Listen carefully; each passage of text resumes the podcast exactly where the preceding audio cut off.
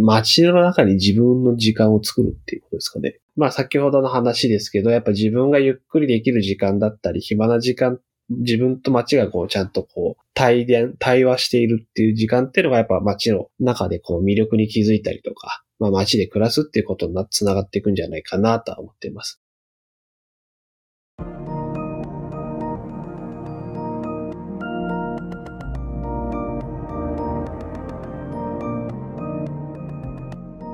NPO 法人まちづくりエージェントサイドビーチシティのポッドキャスト番組 SB キャストです。この番組は様々なステージで地域活動、コミュニティ活動をされている皆様の活動を紹介、活動のきっかけや思いを伺うポッドキャスト番組です。進行を務めますのは、私、フリーランスとしてプログラミング、アプリ開発、講師、書籍出版などを行いながら、この NPO の理事を務める高道恵です。どうぞよろしくお願いいたします。それでは、今回のゲストは、藤棚デパートメント、永田健一郎さんでございます。永田さん、どうぞよろしくお願いいたします。はい、永田です。よろしくお願いいたします。はい。よろしくお願いいたします。はい、それではまず簡単にではございますが、自己紹介からお願いできますでしょうか。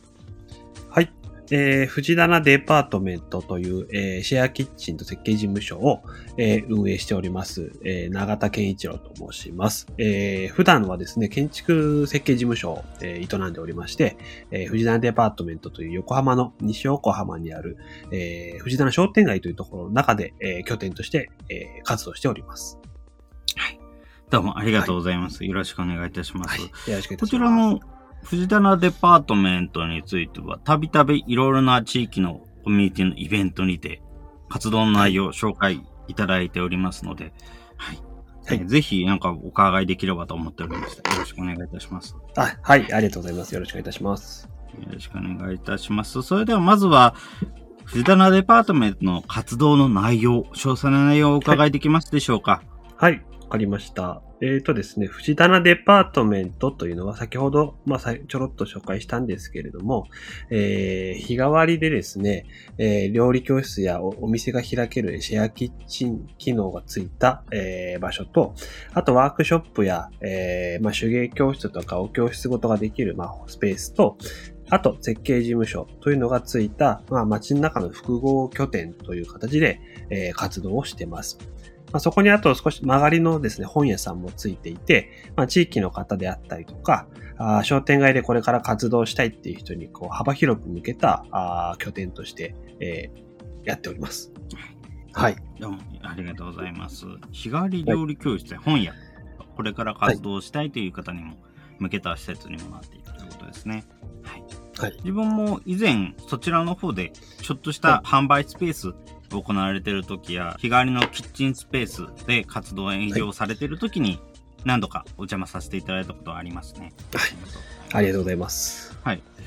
こういうようなスペースって、意外とあるようでないような形にはなってくるのかなというふうに思いますので、こちらもこういうような場所があるっていうのは、なんか面白いな。活動の内容を他のイベントでお伺いした時も、はい、成り立ちの形からして全く他のコミュニティスペースとかそういうところとも違うなっていうふうに思っていて、そうですね。すごく面白いなって思ってました。はい、はい。何かこういうような活動をするようになった理由とか、何かそういうものはございますでしょうか、はいそうですね。あの、先ほどちょっと違う、他の場所となんかこう、作られる経緯が異なるっていうところをおっしゃっていただいたんですけれども、結構大事にしているのがですね、あの、まあ、パ、パブリックスペースであるとか公共の施設ではないっていうことを一応ちゃんと意識はしておりまして、あの、あくまで、まあ僕が、まあ個人的にこう商店街の中で場所を作るとしたらこういう場所っていうので作った場所というのがあります。というのも、えー、もともとですね、まあ自分が設計事務所を営んでるんですけど、藤棚デパートメントやる前に、えー、まあ、他の事務ところでですね、あの仲間とこうシェアスタジオっていう形で事務所借りてたんですけど、あの、新しく自分で事務所を構えるときに、まあ、商店街とか、地域の中でこう、もうちょっと街の人の顔が見える場所でこう建築の仕事とかあができたらいいなと思って商店街っていうのをこう見ていたんですけれども、あの、自分で事務所を構えるってなると、当然なんかこう家賃とか、あの、がかかるとか、あの、どうやって営業したらいいかとか、まあそういったすごい個人的なあの課題というのがあって、まあそれをこうなんとかこううまく街の課題とこう引き合わせられないかなと思った時に、まあ街の方では、えー、商店街の中で空き店舗がこうやっぱ多くなってきているとか、あの、新しい人を増やしたいとか、また商店街使う方たちからは、えー、地域の中にこう人が集まれる場所ってあったらいいよね、みたいな声もあったので、なんかこう、街のためだけでもなく、まあ街にいる自分のためでもあるような、なんかこう、それぞれの人にとって居心地がいい場所っていう形で、えー、作ろうとしたら、あ、じゃあ設計事務所の中に、まあ、シェアキッチンとワークショップスペースがあると、まあ、いろんな人とコミュニケーション取れるし、あの、シェアキッチンがあると、まあ、変な話ですけど、美味しいものいっぱい食べれるっていうのもありますので、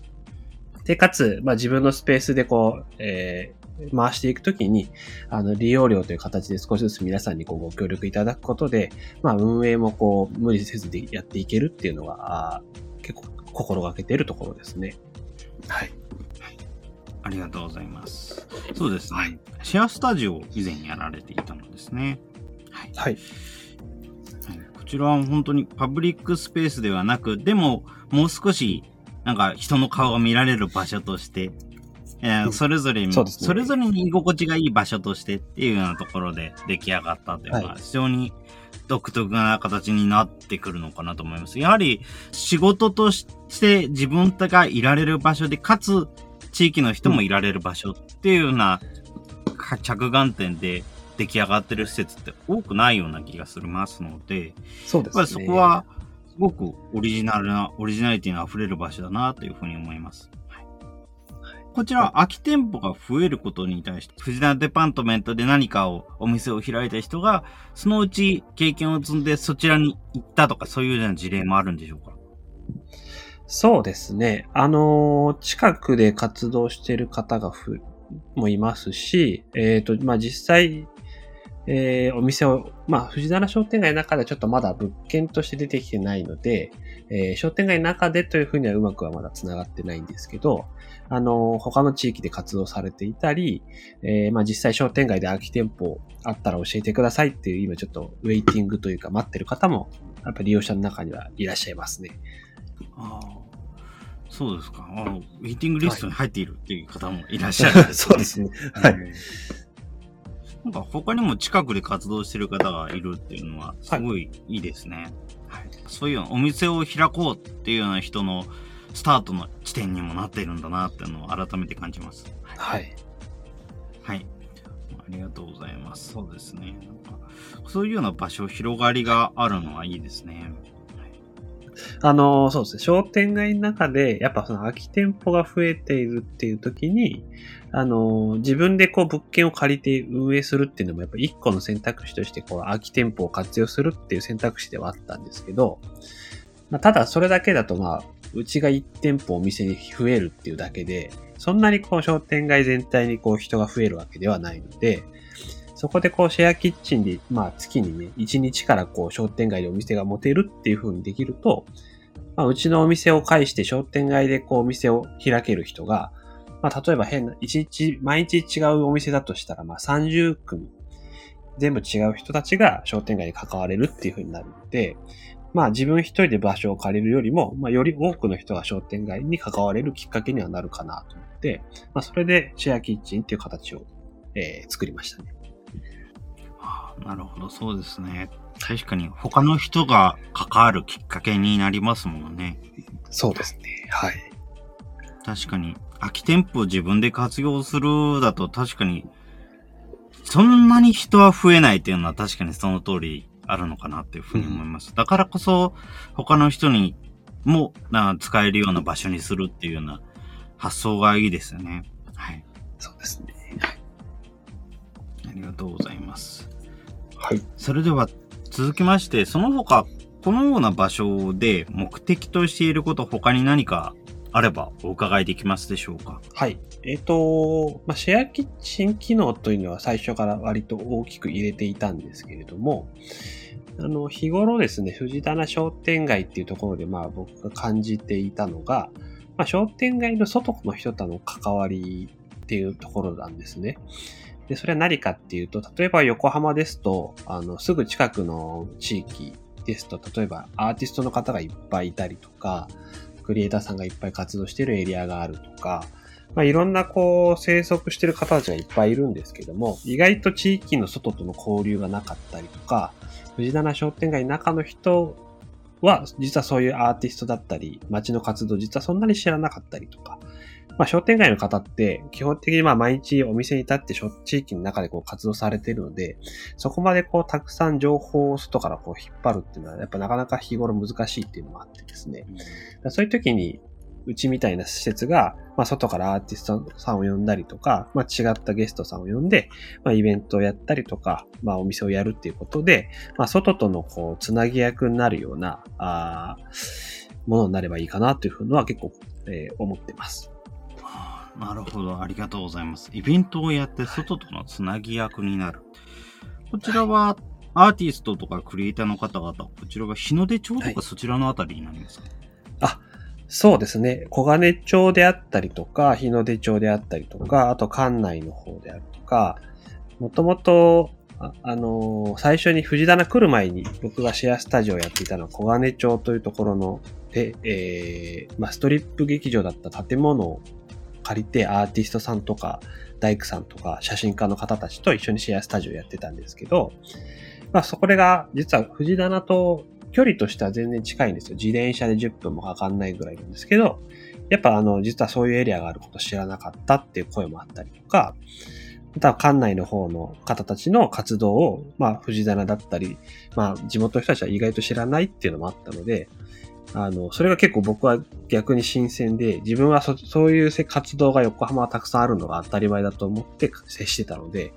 あ、意外とこうやって地域変わっちゃうと、そういう文化圏変わるんだなと思った時に、なんかこう、もうちょっとミックスできるようなあ環境が作れると本当はいいんだけどなと思ったっていうのはありますね。なるほど、確かに。そうですね。ミックスできる環境が欲しい。そうですね。意外と確かに分からなかったり知らないっていうことはあるのかなというふうに思います。やはり、そうですね。あの、電車もまあ、あるにしても、一つ一つこう枝分かれしていて、お互いのところ、はい、活動エリアとはちょっと違うところと話す機会って意外となかったりしますし、あとは、鉄道駅も間が空いていたりするので、やっぱり違うところ、すぐ隣の町には意外と行けないとか、そういうことってあるんじゃないかなというような感覚はありますね。はい。はい、やっぱり結構本当にいろいろな文化があるところ、横浜、横浜自体本当にいろいろな文化があるところではありますけれども、意外とお互いの文化のことを知らないっていうことは多いなというような感覚はありますね。そうですね。電車の先ほどおっしゃってた、電車の駅っていうのがやっぱ結構大きくて、必ず一回横浜出ないと繋がらない場所があったりとかして、そういうとこって本当は歩歩いて行ったり自転車だったりだと、もっと身近に感じるはずなのにっていうのは結構やっぱ日頃感じてはいるので、はい。それはそうですね、本当に。やっぱり横浜って、横浜駅の中心に行くのには非常に簡単ではあるものの、はい、横の移動っていうのが確かにそんなに電車だとしやすいわけではない。バスでも、場合によりきりでしづらかったりするので、はい、やっぱり文化が鉄道の路線ごとに違うっていうのは、やっぱりいろんなところを行っていると感じるところはありますね。やはり、京浜東北線のエリアですとか、京急線のエリアですとか、市営地下鉄のエリアですとかで、やっぱりやってることが少しずつ違って、お互い、はい、お互いの別の文化のことを知らないっていうのはすごくあるなというのは実感しています。はい、そうですよね。はい。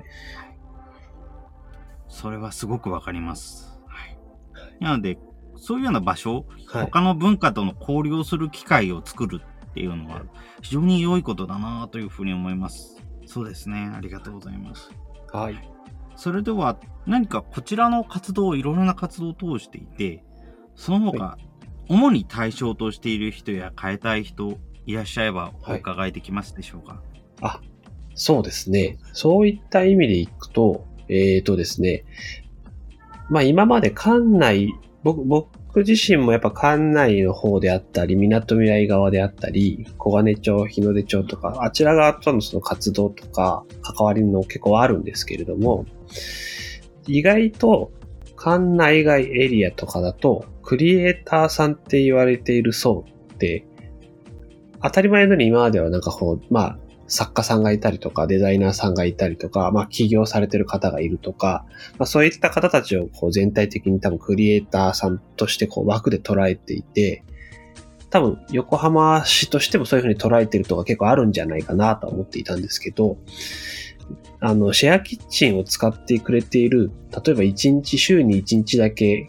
えー、お店をやる方であるとか、月に1日だけコーヒーをやる方、っていう層の方たちが、実はものすごいたくさんいて、あのー、意外と他のシェアキッチンを、まあ、複数のシェアキッチンをこうか拠点として活動されている方なんかもいっぱいいて、かなりの、実は、量の方が、まあ、なんていうんですか、クリエイターというか、まあ、クリエイターとしてまだ認識されてないんだけど、すごい街にこう寄与している活動的な人たちっていうのがいっぱいいて、なんかそこの層の人たちをもっとこう掘り起こすというか、あなんかこう表に立たせてあげられるといいなっていうふうに感じてますね。なるほど。ありがとうございます。確かにそうですね。やはり、クリエイターの方、はい、実際に館内などで活動されているクリエイターの方っていうのはすごいいっぱい表で出ていて、で、ニュースとかでも、はい、地域の FM ラジオとかでもたまに聞きますけれども、はい、それ以外の人を、の活動を見る機会、聞く機会って意外となくて、で、コミュニティスペース等で話を聞くと確かにそういうの人たち結構頑張ってるんだけどっていうようなことは結構ありますね。そうですね。で、横浜ならではのなんか情報を発信する人っていうのがそんなに多いわけではないので、だからこそ、アーティスト、クリエイターさん以外の方の活動ってあんまりフォーカスされてないところがあるなというような感覚がありますね。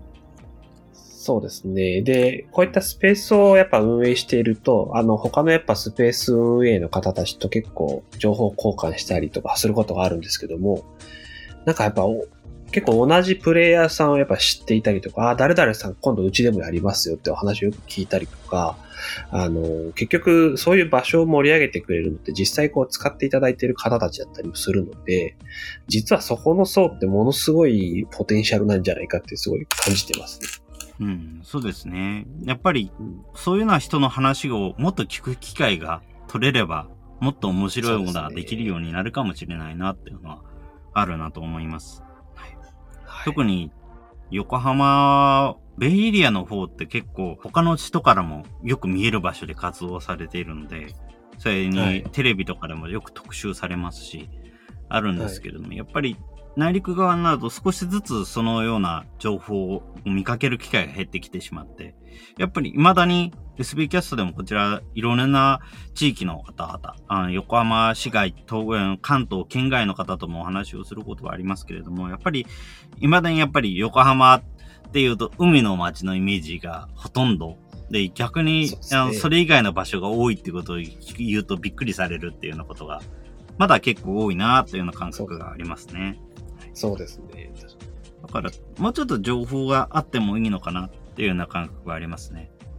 はい。はい、ありがとうございます。そうですね。はい。そういうような人たちを、例えば、どういうふうにプロモーションしていくというか、どういうふうに表舞台に出てきてほしいなというふうに何かお考え等ありますか？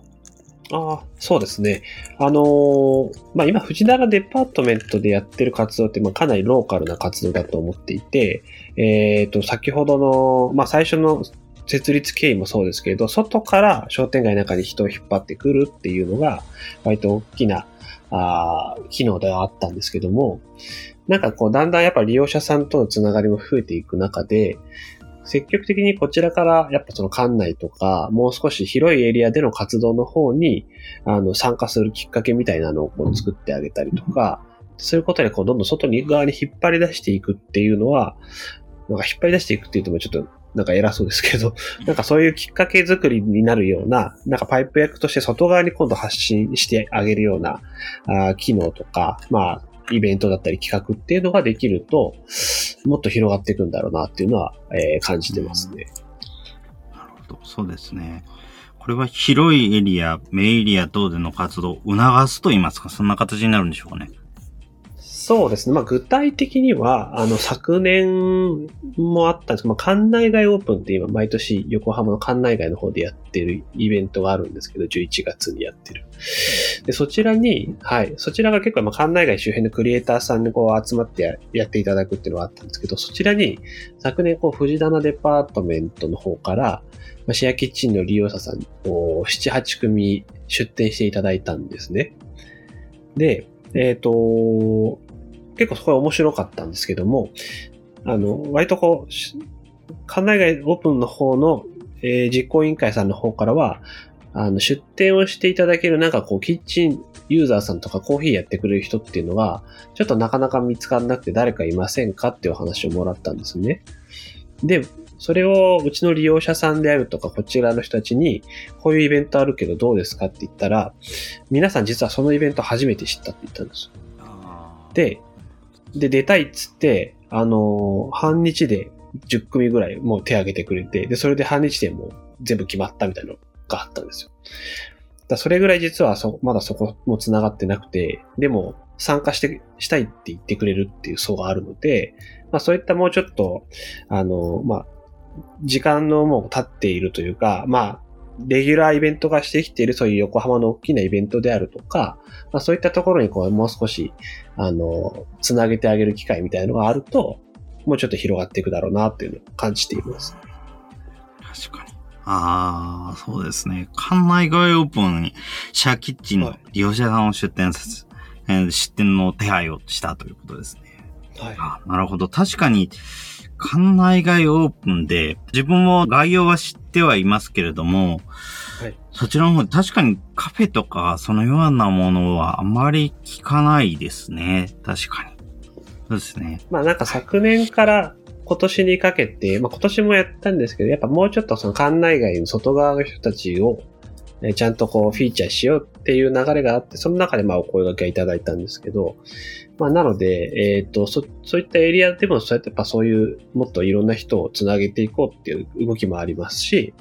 逆にこちら側からとしても、やっぱもうちょっとこの真ん中の辺の方に、外側からこう人をもうちょっと関われるきっかけみたいなのはあるといいよねとはやっぱ思ってるっていう感じですね。うん。そうですね。ありがとうございます。そうですね。はい、何か、ここまで聞いてる館内も、藤棚も西区なのに何かすごいなというところは改めて思いますね。そうですね。確かに。西区の中でもこんなにやっぱりエリアが違う感覚がある。はい、まあそれは他の、横浜市の他の区を見てもそうなんですけれども、やっぱり、例えば、あの、江南区の江南大方面と上岡方面ってやっぱり文化が違うので、やっぱりそういうようなところみたいにいろいろと区内でもすごく分かれてるところあるんだなっていうのを改めて感じますね。はい。そうですね。うん、はい。ありがとうございます。そうですね。やっぱりそういうように、そのいろんな文化がつながるための方法を提案していくっていうのはすごく重要ですね。はい。はい。なんかそうだと思います。はい。ありがとうございます。それでは続きまして、こちら活動に関して何か課題に感じていることなどございますでしょうか？そうですね。課題に関してという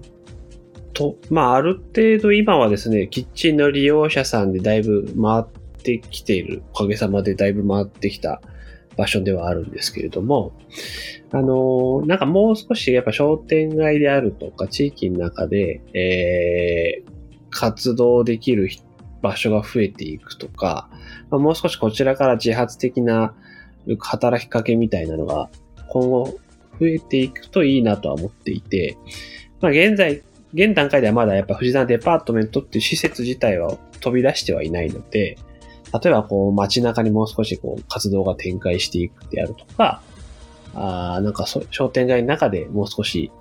コラボしてね、イベントができたりとか、まあそういったなんか外側にもう少し活動が動いていくといいなというのは感じてますね。ああなるほど。ありがとうございます。そうですね。ぱり街中に展開していくコラボイベント、他のお店の方と、などとコラボイベントを行っていくということですね。確かにそうですね。そのような広がりがあるとすごく面白いですし、盛り上がりますね。そうですね。関わりしろがやっぱどんどん広がっていった方がいいと思うので、やっぱこう、拠点ってどうしてもなんか少しハードルが高くなっちゃう人もいるので、なんかそこにやっぱ行かない、行ってる人は入りやすいけど、行ったことない人はちょっと近づきにくいっていう風になっちゃうと、ちょっとやっぱバリアができてしまうので、まあ、それを取るためにはもう少しこちら側から外に出ていくというか、あっていうのは少し戦略としては必要だなと思ってますね。そうですね。ありがとうございます。例えば、実際に何かこれを解決に向けてというか課題に向けて何か取り組んでいることなど何かございますか、はい、あ、そうですね。ちょっと一回これは実現には至らなかったんですけど、やっぱ商店街の中の、えー、植栽であるとか、まあベンチとか、あなんかそういったところを、なんかこう提案できないかなっていうので、えー、働きかけをしたりっていうことはありますね。やはりこう、皆さんが日々使う商店街なので、あの、ま、で、我々も、まあ、商店街の一員ではあるので、なんかもう少しこう街の中がこう賑わうような、あ仕掛けみたいなのを、まあ、建築事務所やってるっていうのもありますので、えー、やっていけるといいなというのはあって、まあ、ちょっと最近また少しそこら辺は、あ動、動か、動き出してはいるんですけど、なんか学生さんにこう、もうちょっと協力してもらって、一緒にこう、考えようっていうのを動いたりとかはしてますね、今。うん。なるほど。確かに。街の中が賑わう仕掛けいうような、やられているんですね。やられていたという形なんですね。そうですね。はい。はい。そうですね。やはりそういう街の中が賑わう仕掛けをしていくっていうようなところが、かつやっぱりこういうようなシェアキッチンもやっているって本当に珍しいなというふうに思います。やっぱりコミュニティスペース、コミュニティ団体とかいろいろとお話はお伺いしていますけれども、やはり外まで何かをやっている、街単位で何かをやっているっていうようなケースは多くないので、なので、はい。なのでこういうような期間、こういうような活動を行うっていうようなのが、やはりこういう SB キャストの中を通しててもすごく新鮮だなという感覚がありますね。はい。あありがとうございます。はい。ありがとうございます。何かこういうような活動をもっと、あの、街の中が賑わう仕掛けっていうのがどんどん広がっていけばいいなというふうに思いますし、先ほどの学生さんが関わるっていうのも、もっともっと広がっていくといいなっていうふうに思いますね。はい。そうですね。意外と、やっぱり学生の方々、すごくスキルの高い方、ポテンシャルに溢れている方いるんですけれども、意外と知らないところ知らないっていうようなところが多くて、やはり情報を入手する手段がすごい少ないので、なので、そうですね。なんかそういうようなところがそばにあるっていうのはすごく心強いなというふうに思います。はい。ああの、最近、またそ少し学生さんをこう、アルバイトで何名か、あの、雇ったりもしてるんですけれども、あのー、今までのやり方だと、まあ、建築の仕事のお手伝いしてとか、運営のお手伝いしてくださいっていう感じで、えー、募集をしてたんですけど、今ちょっと、もうちょっと街を知ってもらうために、えー、来てくださいっていう感じで募集をしていって、で、今何名かいるんですけど、あんまりこう仕事をカツカツにこう与えないようにしてるんですね。なんか、学生さんって結構真面目に取り組んじゃうから、それにこう集中しちゃうと、やっぱこう街の人の顔が見えなくなっちゃったりとか、あデパートメントの中のことがこうわからなかった。まま仕事に集中しちゃうってことがあるので、僕としては、なんか街の一員になるには、なんかこう暇な時間を少しでも作ってあげて、なんかこうもゆっくり街を眺めるとか人を眺めるみたいなあことをこう、なるべく積極的にやってもらうことで、なんか街に対してどう思うかとか、こういうのがあったらいいのにとか、こういう場所にしたいなっていう思いを、なんかこう、日頃から持ってもらえるような、あなんか、きっかけになればいいなと思ってますね。うん。なるほど。ありがとうございます。そうですね。街を知るためにあまり仕事を詰めすぎないっていうのは、確かにそうですね。暇な時間がないと、外を見る機会っていうのは意外と生まれないものですし。そうですね。はい。で、し逆に仕事が終わってからじゃあ見るかっていうと意外と見なかったりするということもあると思いますので。はい。だからこそ仕事の中で、でも仕事の中だけどもちょっと暇な時間っていう時にうん、それが一番街を見る機会になってくるのかなというのはありますね。そうですね。なんかこう街で暮らすっていうのは、一番多分目的があんまりない時間がどれぐらいあるかっていうことかなと思っていて、あの、やっぱこうフラッと散歩するとか、街のこと見るとか、まあ窓の外眺めるとかでもいいんですけども、なんかこう、いわゆるお買い物に出かけるとか、どっかに遊びに行くっていう目的じゃないじ時間がどれぐらいあるかっていうのが、やっぱこう地域とか街のえー中で暮らすっていうことの一番実は重要なとこなんじゃないかなとえー思ってます。うん。そうですね。目的のない時間がどれだけあるかっていうのは、確かにそうですね。あの、重要なところかと思います。やはり、はいあの、こちら他のインタビューでもお伺いしたんですけども、やっぱり、はい今って意味のあるものが溢れていはいる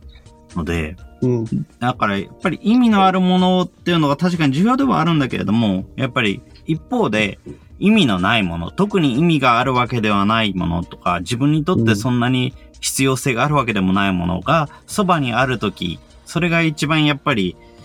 何かの余裕が生まれてくる瞬間でもあるし、何かを知る瞬間でもあると思うので、やはりそういうようなのは大事ですね。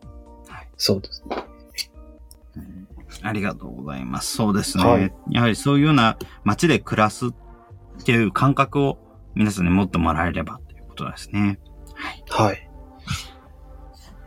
ありがとうございます。ちなみにではございますけれども、えー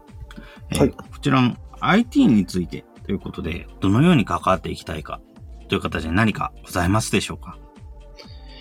？IT について。IT についてですか ?IT というと結構まあいろいろあるそうですね。ちょっと広い内容にはなりますけども。例えば、あの、インターネットでの何か活動ですとか、あとははい、デジタルなものを使って、店内の内容、店内の様子を何か発信をするですとか、地域の内容を発信するですとか、そういうようなことになってくるのかなと思いますけれども。そうですね。何かこう、まあそういう意味でいくと、実は今商店街の中に、えー、先ほどの、まあ街の外にちょっと活動を広げるっていうところが、あ、に絡むんですけど、商店街の中に実は使っていない掲示板みたいのがいっぱいあるんですよ。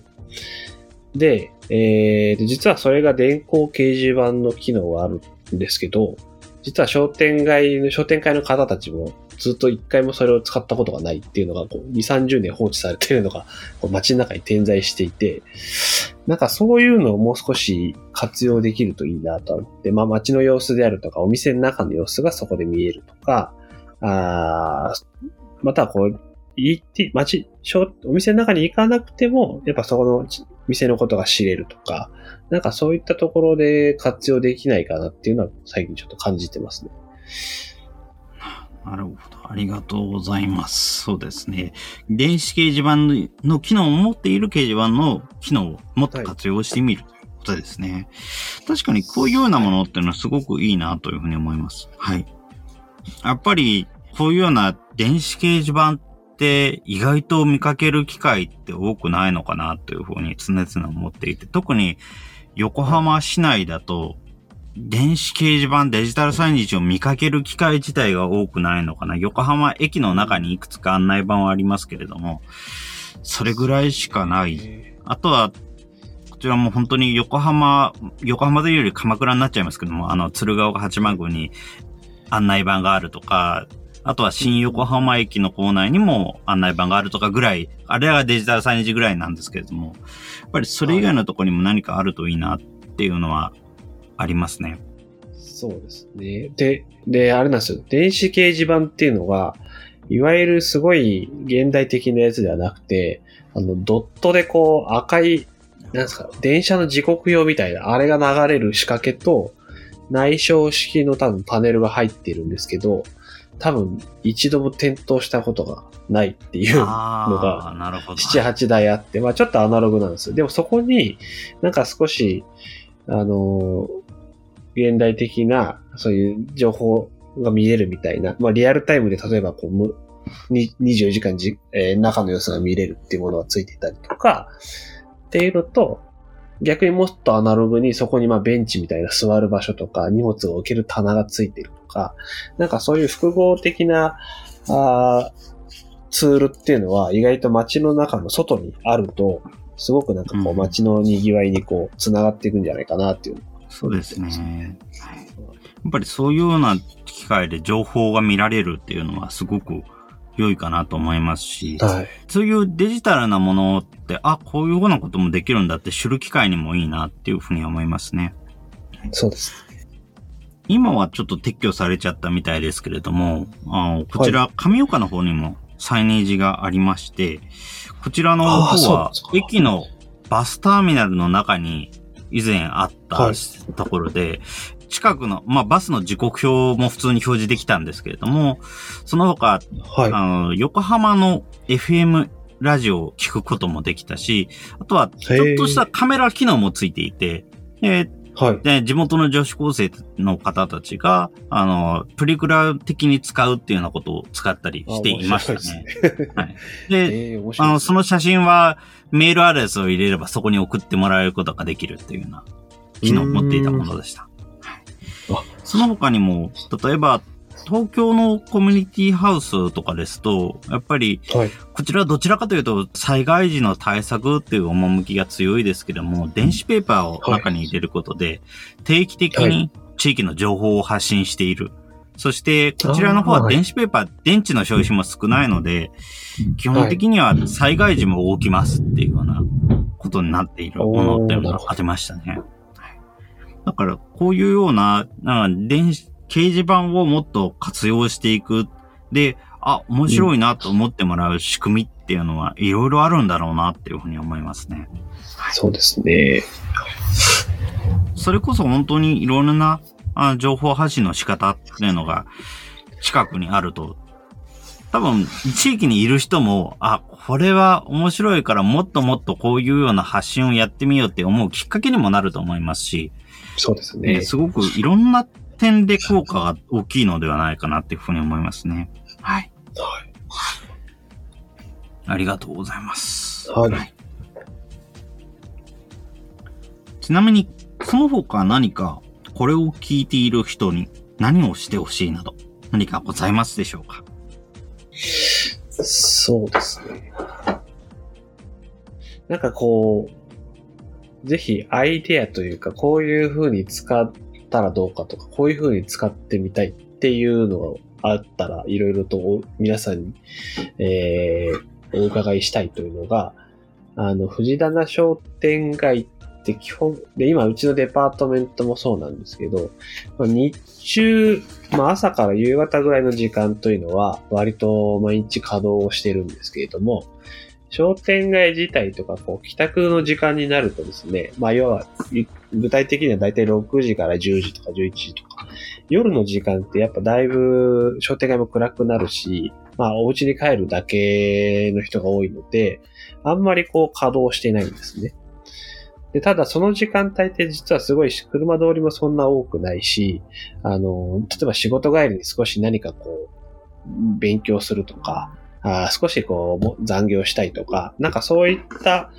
実はもうちょっとこう可能性のある時間なんじゃないかなと思っていて、その仕事後とかアフターファイブとかになんか自分の時間があったらどういうことを、に使いたいかとか、どういう場所があったらいいかなっていうのがあったら、あーなんかぜひ教えてほしいなっていうのはありますね。そうですね。確かに。やっぱり夕方っていうのは、やはり静かになる時間帯なんだろうなというのは確かにありますので、やっぱそういうような時に、どう、どういうような場所があるといいかということですね。はい。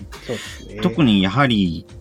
ここ最近は、あの、リモートでの仕事をしているっていうような方だと、あきっかり仕事が終わってから6時ぐらいからすぐ外に出られるっていうような方もいらっしゃると思いますし、そういうような時に、ちょっと商店街でゆっくりできる場所っていうのがあると、すごく良いなっていうふうに思いますね。はい。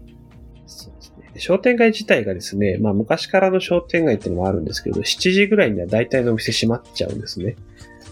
そうすると商店街っていう通り自体がそこから、その後はすごい、なんかこう、広い空間というか、あの静かで大きな空間になるので、なんかそこをもう少し活用できたりするといいよなっていうふうには思ってはいるんですけど。確かに、そうですね。なんか他の商店街、自分は一時期グミオ寺にいましたので、そちらの方の商店街を思い出してみると、はい、夜もなんだかんだ何かあって、な夜に営業してるレストランなんかもありますので、そちらの方もあるし、はい、あとはあの、縁日をやってる時もありますので、うん、そういうようなところで何らかの盛り上がりっていうのはあります。ももちろん常時ではないですけれども、はい。でもそういうような日付によってはすごく盛り上がっているっていうような時もありますので、やっぱりそういうものがあると、やはりいろいろと盛り上がり方変わってくるのかな？7時以降の楽しみってあるのかなっていうふうに思いますね。すね何かそういうような何かアイディアがもしあれば、ぜひね、はい、こちらの藤田デパートメントさんの方にも連絡をいただければいいかなというふうに思います。はい。ありがとうございます。はい。その他今後インターネットで藤棚デパートメントの活動を知るにはどのようにすればよろしいでしょうか？はい。えー、藤棚デパートメントはですね、えー、ホームページの他に、えー、インスタグラムとフェイスブック等で SNS で、えー、一応活動を日々の、えー、イベントとかの情報を発信してまして、一番アクティブで、え、見られてるのは多分インスタグラムが一番大きいかなとは思うんですけども、で毎月あの、今月の予定というのはカレンダーとしてあの告知を出してまして、えー、それ以外に少し新しいイベントだったりっていうこともそこで発信をしているので、あの、ぜひ、えー、フォローしていただけると、あの、最新の情報がいろいろ見れるかなと思います。はい。ありがとうございます。そうですね。こちらのカレンダーが掲載されているっていうのも、意外とこういう、そういうスペースがあまりなくて、カレンダーがちゃんと常時掲載されていて、こちらをフォローしていると常に最新の情報が飛び込んでくるっていうのも、これは結構便利なんだけど、意外と使ってるところ多くないなっていう感覚がありますね。そうですか。はい。なので、こういうのが、もう最初見た時にもこれがあるっていうだけですごい、お、すごいな、面白いなっていうふうに思ってました。はい。あ、ありがとうございます。ですね。ありがとうございます。こちらの内容については、こちらのポッドキャストの概要欄の方にも掲載いたしますので、そちらのフォトも見ていただければいいなというふうに思います。はい。ありがとうございます。ありがとうございます。その他、こちら最後にはなりますけれども、こちらの藤棚デパートメントの活動のキーワード、こちらをお伺いできますでしょうか、そうですね。えー、街の中に自分の時間を作るっていうことですかね。街の中に自分の時間を作る。具体的にはこちらは何か思いとございますでしょうか？あ、はい。えー、それこそ藤棚デパートメントっていうのも、まあ、自分の事務所として始めた場所で、で、その自分の場所っていうのを皆さんにこう、作にも分け与えたいっていうのでシェアスペースっていうのを、えー、作りました。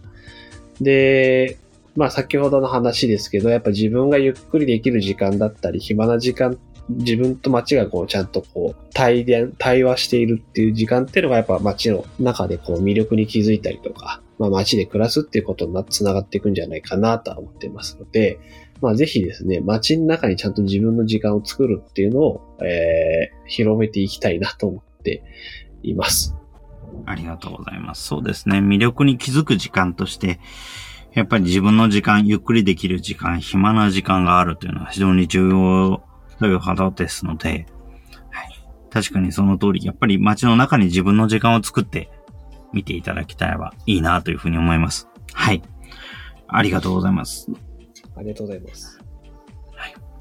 何かこの他ぜひにこれは言っておきたいなということ何かございますでしょうか？そうですね。あの、まあ、ちょっと宣伝にはなってしまいますけど、えー、藤田デパートメント活用したあイベントとかあキッチン使いたいっていう方はですね、あの、絶賛、あの、利用者さんはどしどし今でも募集しておりますので、あの、気軽にご連絡いただければと思います。ありがとうございます。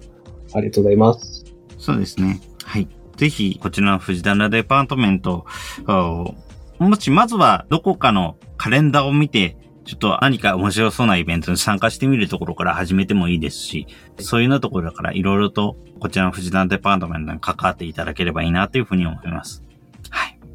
はい。はい。はい。ありがとうございます。ありがとうございます。それでは、今回のゲストは、藤棚デパートメント、永田健一郎さんでございました。永田さんどうもありがとうございました。はい。どうもありがとうございます。ありがとうございました。はい、ありがとうございます。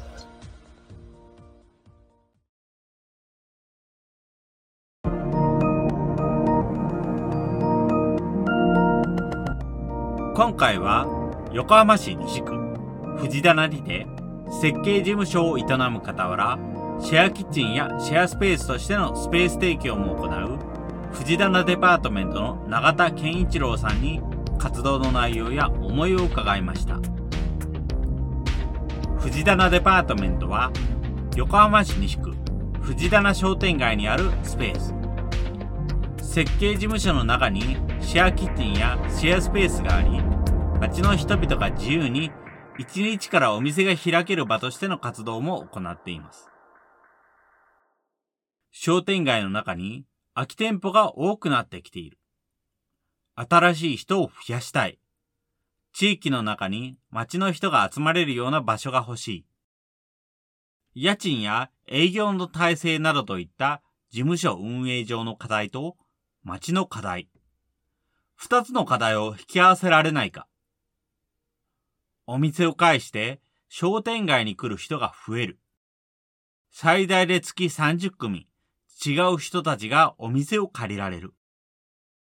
そうして町との関わりしろを増やせないか。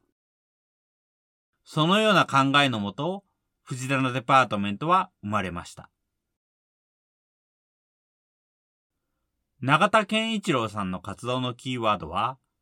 街の中に自分の時間を作る。ふらっと散歩する。街のことを見る。窓の外を眺める。街で暮らすというのは、目的があまりない時間がどれだけあるかということではないか。自分のゆっくりできる時間、暇な時間、街と対話する時間、街の良さに気づく時間。街の中に自分の時間を作ることを多くの人に広めていきたいと永田さんは言います。皆さんも仕事の合間にふと街のことを見て、窓の外を眺めて、街の中に自分の時間を作る試み、始めてみませんか？このポッドキャストの感想は、Twitter や Facebook などで受け付けています。ハッシュタグ sbcast045